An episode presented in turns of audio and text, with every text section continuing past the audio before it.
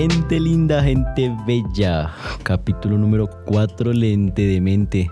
Creo que no vamos a tener un capítulo en el que estemos todos completos. Eh, para los que no me recuerdan, soy, soy Alejandro. El capítulo anterior solo estaban con Pachito, ¿no es cierto? Sí, sí, sí. sí. Entonces el día de hoy estoy a mi derecha está, está Faro Oli. y a mi izquierda está Camilín.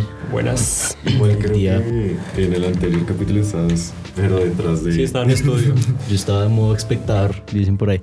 Sí, el día de hoy vamos con, con, con dos temitas muy bacanos. Eh, Episodios. Sí, bueno, sí son 12 pero eso, ustedes van a ver el siguiente, eso que mi madre, yo sé que lo van a ver. Eh, vamos a viciar con actuación. Con actuación, eh, más que todo actuación eh, fuera eh, algo anglo, eh, no vamos a hablar tanto de Colombia. Eh, ya habíamos hablado de algunas películas como, como lo de Roma, como lo es Mad Max. Entonces, Pulp Fiction Pulp y Fiction. El Padrino. Exacto. Entonces, eh, creo que voy a destacar antes de, de esto, del el por qué les dije que habláramos de Roma y de Pulp Fiction, que son películas muy grandes, y es que veamos esa diferencia entre lo que es un actor profesional y un actor natural. Creo que entre los tres soy el que, entre comillas, más sabe actuación, entonces no sé si Faro sabes que es un actor natural. No, la verdad, si no... Tanto de, pues, de actores casi no sé. Milo. Tengo entendido que un actor natural es una persona que no se ha dedicado a la actuación como tal, pero pues sencillamente eh, ha tenido la oportunidad de actuar en lo audiovisual. Exacto, es, eh, bueno, sí, lo que dijo Camilo es, es lo real. Es una persona que no ha estudiado actuación, sino que le, lo hace de modo ya empírico, 100% empírico. Es como, es como salir a la calle y decir, oye, ¿quieres actuar? Y la persona sí. En este caso, el más importante es Roma, que pues la chica, no, no me acuerdo el nombre porque tiene un nombre raro. No sé si alguno de los dos me puede ayudar con la búsqueda. Em, ella es una actriz natural y a base de Roma eh, empezó a, subir escalones. Roma llegó a Cannes. Efectivamente se lo ganó la señorita Yalitza Aparicio. Muy linda ella. Eh, entonces ella es el claro, el claro ejemplo de una, una actriz natural. Y eso sacó mucha controversia porque obviamente muchos, muchos actores que se tomaron, que toman años y años de, de estudio, eh, la criticaron mucho porque obviamente es una chica que no estudió, no estudió actuación, no estudió absolutamente nada y pues llegó a Cannes y se ganó Cannes, se ganó Oscar, se ganó eh, eh, ah, los Golden, creo que son. Entonces, el León de Oro. el, Italia. León de Oro. Entonces es una película que arrasó y son casi todos actores naturales. Entonces, ¿qué opinan de este temita? Ok, yo tengo como dos cosas, no me quiero como ir mucho por ese tema, pero pues es como para plantear las dos vainas y pues ya como que cada quien vaya diciendo a ver qué tal. La primera es que yo siento que los premios no premian títulos, no premian experiencia educativa, sino premian el talento que tienen los actores. Si un actor con más o con menos experiencia pudo dar ese nivel, se lo merece sencillamente. Pero hay otra parte que puede que sea real en cierto punto, como puede que no, y es el tema que muchas veces tienen los pro- el problema con los Oscar y fue lo que le quitó mucha credi- credibilidad y mucho prestigio a los Oscar y fue el tema de de dar premios a películas por de dónde vienen o por sus creadores, porque entonces una película fue grabada en Latinoamérica, entonces, ok, démosle un premio porque vean que estamos apoyando a Latinoamérica. Digamos que con Cannes no pasa eso, Cannes mantiene mucho su seriedad en el tema de lo que es la actuación y lo que es la producción, pero en los Oscars sí como que ya se ha presentado en algunos casos, entonces pues puede que sea cualquiera de los dos. Por mi parte quiero creer que fue por la actuación que se vio, siento que realmente en no se requiere tanto tener un título. Si la persona ya fue capaz de hacer eso, pues se merece sencillamente el premio. No digo que actuar no sea necesario, sencillamente siento que los premios no califican la cantidad de títulos ni dónde estudiaron, sino más cómo fue su representación del papel. Sí, yo también pues veo eso más como el talento. Yo también vi eso de los Oscars y ya es por así decirlo que premian es como más por fanatismo, por así decirlo, que ya es como más como en tal película aparece tal persona y pues premian eso. Pero pues a mí sí no me parece que sea como pues justo o pues bien visto, por así decirlo. Y pues no, ya eso era lo que quería contribuir. Eso es un, es un tema muy, muy complicado, o sea, para mí es algo muy difícil porque lo que dice Camilo Le Canes, por ejemplo, lo que tú dices, no premia títulos, sino el talento como tal. Pero, no sé, hay un, un punto de vista muy raro y es que también estamos desmeritando a la gente que, que se toma años estudiar porque actuación no es solo meterse en papel, hay técnicas, hay mil y un usos. Entonces es un tema raro. Obviamente no estoy diciendo que esté mal, porque está muy bien, porque hay actrices- actores y actrices naturales demasiado buenos. Sí. Pero yo voy al punto y es que independiente del proceso, el resultado final de la actuación es poder representar lo mejor posible el papel que el director y el guionista pensaron. Si el proceso fue distinto, realmente eso no importa. Porque pues cada eh, actor y cada equipo tiene un proceso diferente. Que sí, obviamente hay procesos que requieren muchísimo más esfuerzo físico y de tiempo, eso es verdad, eso no se desmerita, pero pues el resultado final es poderle dar, poder representar lo mejor posible un papel o un personaje. Si en el caso de Roma fue eh, una actriz natural que no ha tenido los estudios, no ha pasado por academia, ok, sí, puede que no tenga el mismo proceso que un actor que sí ha estudiado en diferentes academias, es verdad, pero el resultado fue el mismo. El resultado fue poderle dar el mejor, eh, la mejor representación a un personaje. Creo que, y creo que también eso es la esencia, ¿no? Porque, por ejemplo, yo me ponía a pensar, si en este momento ya tuviéramos a Roma con todo este reparto que tiene a día de hoy, si, le- si volviéramos a grabar Roma con actores profesionales, ¿cómo quedaría eso? Si tendría la misma esencia que Roma, la Roma que crearon. Mm, yo pues, no sé. Es que yo te iba a hacer esa pregunta, tú que conoces esa película bien. ¿Tú crees que lo de Yailitza fue suerte? Mm, Uy, es que no sé, es que eso, eso es. Es que, es que la, la- la- la elección de, de un actor es algo muy complicado y también depende mucho de los directores. Porque muchas veces los directores sí son muy literales en lo de literalmente salir a la calle y solo buscar a alguien con la apariencia o tomarse el tiempo de hacer un proceso de casting y hacer buenos, eh, buenos filtros. Uy, Uy, qué buena pregunta. No sé. Sí, no sé qué piensa Camilo, si fue suerte o... Eh, Realmente creo que algo que le dio bastante esencia a Roma fue la naturalidad, fue ese, esa esencia de no estamos fingiendo lo que está pasando, sino sencillamente es como una persona común interpreta lo que está pasando, interpreta la historia, interpreta la situación y esto ya le da cierto nivel de estilo que probablemente a un actor al que contraten para que actúe como tal personaje no puede darle, porque un actor siempre se guía como por significados, entonces pues hay un significado para tristeza, entonces yo asocio la tristeza con tales acciones, con tal forma de comportarme y es alguien que con más técnica ya suele tener predeterminado. Es como lo que hablábamos con Alejandro con el tema de la fotografía, que cuando alguien ya está estudiando puntualmente fotografía tiene mucho más en cuenta el tema de planos, de encuadres, de geometría, Sí. cosa que alguien que probablemente que no conozca no lo va a hacer. Puede que lo distinga, pero naturalmente va a tomar la foto como le guste y como sienta que está quedando bien. Ese sentir creo que es el que le dio cierta esencia a Roma, que fue el que le dio mucho impulso. Sí. No es cierto, y más, más que lo tengo entendido que antes de que se grabara Roma, eh, fue, no fue una obra de teatro, solo que Roma fue creada por retazos. eh, y hay algo raro y es que en el teatro no existe, o bueno, dentro de lo que yo veo, no existe suerte. Dice, eh, dice el dicho, el, el arte te cobra tus deudas. No, no, hay, no hay suerte porque el teatro en el teatro no hay naturalidad. O sea, el que actúa bien se, se nota que actúa muy bien, ¿sí? Más porque le estás lo tienes enfrente, ¿sí? Entonces eh, creo que Roma es algo muy...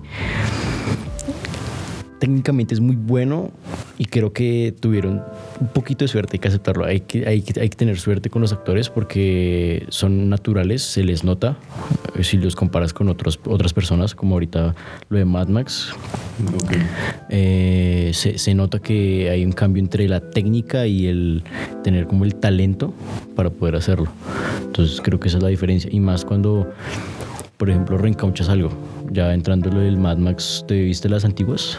¿O la, o la No, o no, yo me vi solo las antiguas. solo las- ¿No has visto la nueva? No. ¿Nunca la has visto? Me vi solo son las antiguas. Yo las distingo. Las antiguas las he visto, las, las nuevas más o menos. A mí eso se me hace re difícil. Porque, por ejemplo, las antiguas, no sé quién es el actor principal. Sabes que Sabina re, Sabina re vieja. Sí. Eh, la, la nueva, que es eh, Tommy Hardy. Entonces, a mí se me hace ese, ese proceso de actuación de sacar un personaje de hace muchísimos años y volverlo a volverlo a qué? Vol- volverlo a traer al día de hoy es supremamente se me hace muy jodido creo que es meterse ponerse en los zapatos de, de un gran actor creo eh, ah Mel Gibson de, de quién hablamos es tremendo Es que- actor ah. sí estamos poniendo a Tommy Hardy en, las, en los zapatos del gran Mel Gibson entonces creo que es, es algo muy difícil Sí, sí. porque si tú, si tú ves a, si tú ves la nueva de Mad Max, es muy buena. Es he visto como dos antiguas, pero la verdad me gusta más la nueva. Entonces es, es algo muy, muy difícil. Creo que ese proceso de casting de Mad Max fue rarísimo, en la- tanto la nueva como la antigua, porque todos los personajes son, todos son corridos, son Sí, todos son raros, son sí, re sí. raros. Entonces eso es supremamente difícil ese, ese, ese proceso de, acto de, de casting. Pero eh, tengo cuenta de que esto me, me- separando el tema de Mad Max, me gustó lo que tú me habías dicho, eh, habías dicho antes, de que la gente está buscando, o sea, actores de que se parezcan al, al personaje que vayan a hacer. Sí estoy de acuerdo en eso, eh, no tanto como ahora como el cine moderno lo está haciendo en algunas películas que solo están buscando gente, por así decirlo, de alta gama, conocidos. Eso sí, no estoy nada de acuerdo porque pudo- pueden haber actores, así como tú lo dices, naturales, o pues alguien que sí haya Estudiado. estudiado, actuación, que pueda hacer mucho mejor el papel, así no tenga El reconocimiento, la el- fama. Ajá, el mismo reconocimiento de la película por estar tal persona. Sí, es verdad, eso, sí lo, no- eso lo hablamos eh, la semana pasada, creo que fue. Ya, yo, Pero pues ahora sí podemos Sí. hablar como, pues hablando de actores. Es que Sí. el otro fue como... sí, dio desvió el tiempo. tema de repente Sí, en ese eso, momento. sí, eso es cierto. Ahorita muchas, muchas películas están tomando eh, los actores solo porque son gente famosa. Por ejemplo, lo de Bad Bunny, sí, Bad Bunny se, hace buena música, es una gran persona. Pero creo que, mijo, hay millones de personas que actúan, que estudian actuación, que son, están mil veces más capacitados que él. Entonces creo que ahorita la- el, el marketing, creo que de vender películas es meter gente que, que la gente reconozca. Y pues eso no está bien, de quitar el arte a esta vaina. Va a sonar como muy frase tradicional o conservadora, pero pues ahí es cuando se vuelve y se marca como esa división entre el cine comercial y el cine independiente. Que hoy en día hay cine comercial que tiene muchísimo presupuesto, pero sigue manteniendo esa esencia de priorizar el resultado final. Antes de priorizar las ventas, antes de priorizar el marketing, priorizan que los actores, priorizan que el guion, priorizan que todo vaya en pro de la historia y no tanto en pro de vender. Eso es cierto, y eso es algo muy... A mi gusto creo que la, la embarran. Creo que cada quien se... di- di- decía, decía mi abuelo, zapatero a tus zapatos. El que canta, canta, y el que actúa, actúa. Eso es El verdad. que canta, no actúa. No hay que mezclarlos. Ahora, el, un- el único que sí puedo rescatar es la primera Space Jams. Yo digo que Michael lo hizo. Eh, ah, la de Michael Jordan, pero la confundí con la de LeBron. No, esa sí fue un asco. Eso sí no sirvió como actor en sí. Pero Michael sí me gustó como actuó en, en Space Jams. Creo que eso sería un gran ejemplo de actor natural. Sí, digamos que ya la actitud de la persona influye el resto en eso. Puede que ya en el, a nivel académico mm, ya pierde importancia, porque pues la técnica como que va puliendo ese tipo de detalles, pero cuando son actores naturales, yo siento que la actitud y la forma de ser de la persona influye mucho. Una persona tan suelta y tan carismática se suelta mucho para poder actuar y para poder adaptarse a los papeles y a las dinámicas y demás. Una persona un poco más cerrada, introvertida, sí se le dificultaría bastante. Pero creo que es que no sé, es que el caso que pones de Space Jam es muy, es muy raro porque si, si te pones a pensar, Space Jam es de Warner Bros. eh, y es una película de los Looney Tunes. Sí. Hay que pensar que en ese tiempo creo que los Looney Tunes tienen más reconocimiento que, que, mm, que Michael Jordan, o pues a mi parecer, creo yo. Creo que no, porque Michael acaba de firmar contrato con, con Nike para sacar a Jordan Sí. en ese momento. Entonces fue un montón de cosas. Eh, lleva poco tiempo de haber estado, de haber filmado con los Chicago, entonces pues también, o sea, los dos estaban como teniendo cierto nivel. Yo creería que estaban como al mismo nivel en diferentes industrias, pero al mismo nivel de fama. O sea, los, los dos eran igual de reconocidos. Equivalentes. Ajá, eran, ajá, se equilibraban Aunque es que lo asociaba por lo que, lo que bueno, sí, lo que muchas eh, productoras eh, cogen actores ya famosos, pero a, a lo que yo creía era que pues en este caso los Looney Tunes, pues creo que no hay persona en el planeta que no conozca a los Looney Tunes. Sí, sí, sí. Pero creo que sí debe haber gente que no conozca a Michael Jordan porque pues hay, es- hay gente que no, no sigue el deporte o, Pues o yo- algo así. Yo digo que Michael Jordan es como especulo de que lo conocen más ahora por las zapatillas que por lo que juega. Diría. En este momento. Diría. En este momento. Ajá. Pero este momento. sí creo que en su momento cuando salió los Looney Tunes- cuando salió la película de Space Jam, ayudó bastante la imagen de Jordan. Sí. Por lo mismo, por el mismo tema. Eh, de que pues no todo el mundo juega, juega baloncesto, no todo el mundo le gusta el deporte. Eh, es como por ejemplo en mi caso, yo no soy fanático del fútbol y hay muchísimas cosas básicas para un fanático que yo no conozco. Lo mismo Sí. pudo haber pasado en ese momento, pero entonces al ya tener cubierta la parte del deporte, más que todo en Estados Unidos, donde el básquetbol prioriza, y tener cubierta la parte de del entretenimiento con lo que fue los Looney Tunes, que en esa época realmente no era como que solamente los niños ven esto, no, incluso adultos también solían verlo, pues yo creo que ya con eso la imagen de Jordan se amplió muchísimo más. Y digamos, hablando más del tema de actuación, yo digo que los artistas sirven más es para cameos. Me gusta ver más la imagen de un artista en un cameo en una película. Pero artista, ¿qué artista? O sea, no, O sea, no artista, actor. ajá, hay artista hablo de cantante, futbolista. Ah, ok. Lo veo es más como cameos a que sea como el, así decirlo, el personaje principal. Lo veo más así. Digamos como el tema de Neymar en, en Triple Eh, En X, Triple X. que es, es un mini cameo y pues tiene lo suyo. Saben que es Neymar, no tiene... Igual Triple X tiene bastantes cameos. Tiene hartos artistas y bueno. Sí, y, sí, y volviendo al tema de Mad Max, esa película se me hizo re rara. Pues nunca la había visto, pero es súper rara porque es como un, un futuro al que uno siempre pensaba de niño. Distópico. Sí, que era re muertes con esas naves así, los cómo se vestían de los motociclistas. Lo hice, lo vi como un, un futuro que uno de niño imaginaba así, re creepy por así decirlo. Sí, Mad Max es algo, es algo muy raro. O sea, y te, te invito a que veas la nueva. La nueva es aún más rara. Pero obviamente se le, se le nota que tiene din, que le metieron plata como un hijo de madre porque se, se nota la producción. Aquí estaba buscando algo de actuación, hablando de los famosos. Hay una película, no sé si la han visto, que se llama Ahora son 13, que es de un robo. Sí. Y véame, escuchen este reparto. George Clooney, Matt Damon, Brad Pitt, Al Pacino, Don Cachelli, Andy García, Ellen Barkey, King Shop, Cassie Affleck, Benny Mac, Eddie Jameson y Elliot Gould. Creo que de las 9, 10, 12 personas que les dije, las 12 son ganadoras de Oscar a actuación. Sí. Y creo que, a mi parecer, eso es lo bacano. Cuando meten tanto, talento. tanto talento tan bueno en una película, es muy bueno. Por ejemplo, la película que tú me decías, la que va a salir el otro año de, de Nolan. ¿Cómo se llama? A eso voy. Eh, Open, Open Fighter. Oppenheimer. Oppenheimer, que tú ves el reparto. Eso es un. Sí.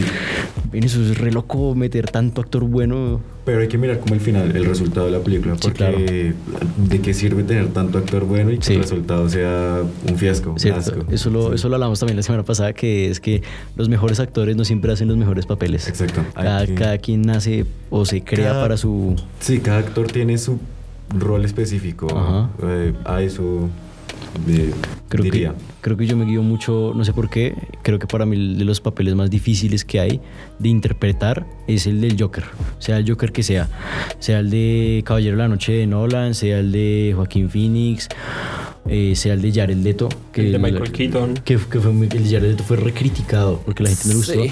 pero lo que la gente no sabe es que la del 100% de las tomas que hizo Jared Leto, como que el, el casi 40 o 50% no se las dejaron sacar a, a- a pantalla porque ya eran pesadas, eran muy pesadas y decía el director que era de las mejores, que eran escenas muy buenas. Creo que hay que rescatar también mucho eso y también ver que, por ejemplo, el Joker de Joaquín Phoenix, ese man es como si hubiera nacido para ese papel.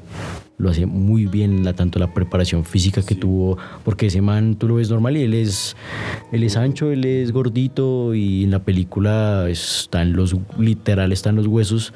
Entonces es, es muy bacano ver cómo los actores se toman tanto el tiempo de meterse tanto en el papel para poder representar algo así. Sí, yo también he mirado mucho eso, que literalmente hacer el papel de alguien no es solo, o sea, es volverse el personaje en sí, o sea, si es flaco hay que cambiar la dieta y todo eso. A mí, yo he visto mucha gente, pues sigo muchos videos de dietas que hacen esos actores y todo eso. Y que...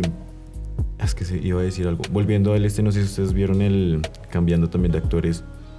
El tráiler de, de Elvis Presley. No, no lo he visto. No lo he visto. ¿No lo he visto? Bueno. Es que sí, me pareció bueno. Pues ojalá, es que pues Elvis, pues a mí me gusta. Ojalá mm, hagan la historia de que, o sea, la que yo he visto desde hace harto y cómo se suicidó, que pues para mí todavía sigue siendo una duda. Que no sé. Aliens. No sé cómo se suicidó. Pero mi pregunta es, siendo una película de un, de un artista, ¿es un musical o es una película? Es como, no sé si te dices Bohemian Rhapsody. Bueno, como se diga. Bohemian Rhapsody. Eh, Esa. Ah, ok. Ajá, la de Sí, sí. Queen. Es como algo así, es como contar una biografía. Ah, ok. Ah, ok. Chévere. Pero igual muestran eh, sus comienzos, como esto, cómo llegó a la depresión y todo eso. Es como Luis Miguel de Netflix. Lo veo algo más así. Mm, ya, ya, ya, Ok. ya. Había algo que quería. Otro tema que te- quería tocar con, el, con lo de actuación y era la adaptación que tienen que hacer los actores para, para los personajes que les toca. Habíamos dicho el tema del Joker. Mm. Eh, por ejemplo, eh, con Superman a Henry Cavill le tocó bajar un montón de peso pues, para poder eh, adaptarse a la idea del personaje. Pero uno de los más conocidos y uno de los que más me impacta a mí es el de Christian Bale para el maquinista. Qué adaptación tan llevada del carajo. Sí, eso es buenísimo. O sea, literalmente es quedar en los huesos. Creo que a mi, a mi parecer, creo que eso es una línea de gente que es de la misma, por ejemplo, lo que es Christian Bale, lo que es Johnny Depp, lo que es Robert Downey Jr. Toda esa gente es supremamente... Es, es muy buena cambiando físicamente porque si, si tú ves el, el Robert Downey Jr. de Avengers y lo comparas contra, contra el Robert Downey Jr. de Sherlock Holmes, Sí. se, se nota cambio físico, eh, Christian Bale con Batman, con lo, lo que tú dices del maquinista, o inclusive Johnny Depp con, pues, con, con el- los mil y un papeles que ha, que ha hecho ese man. Todo se le nota, se, se le nota su cambio. Entonces, entonces son cambios muy, muy bacanos. Por ejemplo, eh, lo que decimos al principio del padrino, eh, cambios raros que a mí se me hacen es cuando es gente joven y después uno los ve actuando viejos. El padrino, que son, tiene tres leyendas: eh, Robert De Niro, Al Pacino y. acuerda- y Marlon Brandon. Perdón, entonces es raro ver eh, cuando salió el padrino que ellos eran jóvenes y ahorita uno los ve actuando y son, son como Mítico. Sí, súper leyenda. Entonces es su- supremamente, supremamente bacano ese, ese- ver el camino, el recorrido que han tenido como, como actores en, en- en este, en el mundo del cine. Yo vi que el padrino abrió muchas raíces del cine, ¿no? No sé si sea. O sea, abrió bastante camino, por así decirlo, ideas también para otras películas. O sea, yo digo que el padrino es como una leyenda en el cine. Es una leyenda por el mismo tema que decía Alejandro del elenco. Eh, cuando inició Robert De Niro, Al Pacino y demás, pues eran muy jóvenes, estaban iniciando su carrera, ya habían hecho películas antes, pero no tenían ese boom que tienen ahorita, no tenían ese nivel, ese reconocimiento que se les da, incluso sin saber del tema, pues uno los distingue y dice, pues es que pues son artistas de alto nivel. Esa película fue de las que contribuyó a eso y también creo que es por eso, porque uno dice, cuando empezaron ellos a actuar en esas películas, eh, se les abrieron muchísimas puertas. Entonces yo creería que es como una de las razones por las cuales pasó eso. Sí, ya cerrando y eh, con esta mítica película, porque es, pues, sí, a, mi gusto no es muy buena, pero pues hay que aceptar que es de las mejores. Entonces, ya cerrando, nuestros famosos recomendados, Faro, algo de actuación que tú recuerdes. Mm, recomendado de actuación. No, muy. O sea, yo es que de actuación casi no. Que Farid diga, me gustó como el personaje, el personaje que yo vi. El, el Joker. el Joker de sí. Joaquín Phoenix. Sí, Muy me- buena. Puedo recomendar eso. Espectacular. Alejandro, Eh, no, ahora son 13. Esa película es esa película es la combinación perfecta entre acción, ficción y comedia y grandes actores. Entonces, Ok. se me hace perfecta esa película. ok, yo creo que me voy a arriesgar a decir que una vez en Hollywood de Quentin Tarantino. Quentin Tarantino. Uy, Esa es buenísima. Se y fue Bastardo por- sin Gloria. se fue por los aires el muchacho. y Bastardo sin Gloria. Esas dos películas me gustan muchísimo. Pero más que todo, una vez en Hollywood, es porque no hay un. No hay algo que produzca un ex, como un exceso de dramatismo en la, en la historia o en la actuación del personaje, y aún así se siente muy bien actuada. Eh, los últimos minutos de Una vez en Hollywood son geniales. Yo soy fan, eh, fan de eso, entonces me arriesgo a decir que esas dos. Ok, entonces ya tienen tres recomendados. Les queda de tareita eh, ver las películas porque les dimos acá cuatro películas demasiado buenas. Entonces ahí lo tienen de tareita. Muchas gracias por escuchar nuevamente. Ah, Gracias a Camilo, a Faro. Eh, en algún momento de este mundo, de este universo, podremos estar los cuatro. Ojalá. En algún momento no sabremos el destino que, que quiera. Esperar a ver, yo creo que para la edición número 100 de pronto sí estamos todos. Entonces, muchas gracias por escuchar. Se cuidan, se la lavan y hasta luego. Hasta luego. Bye.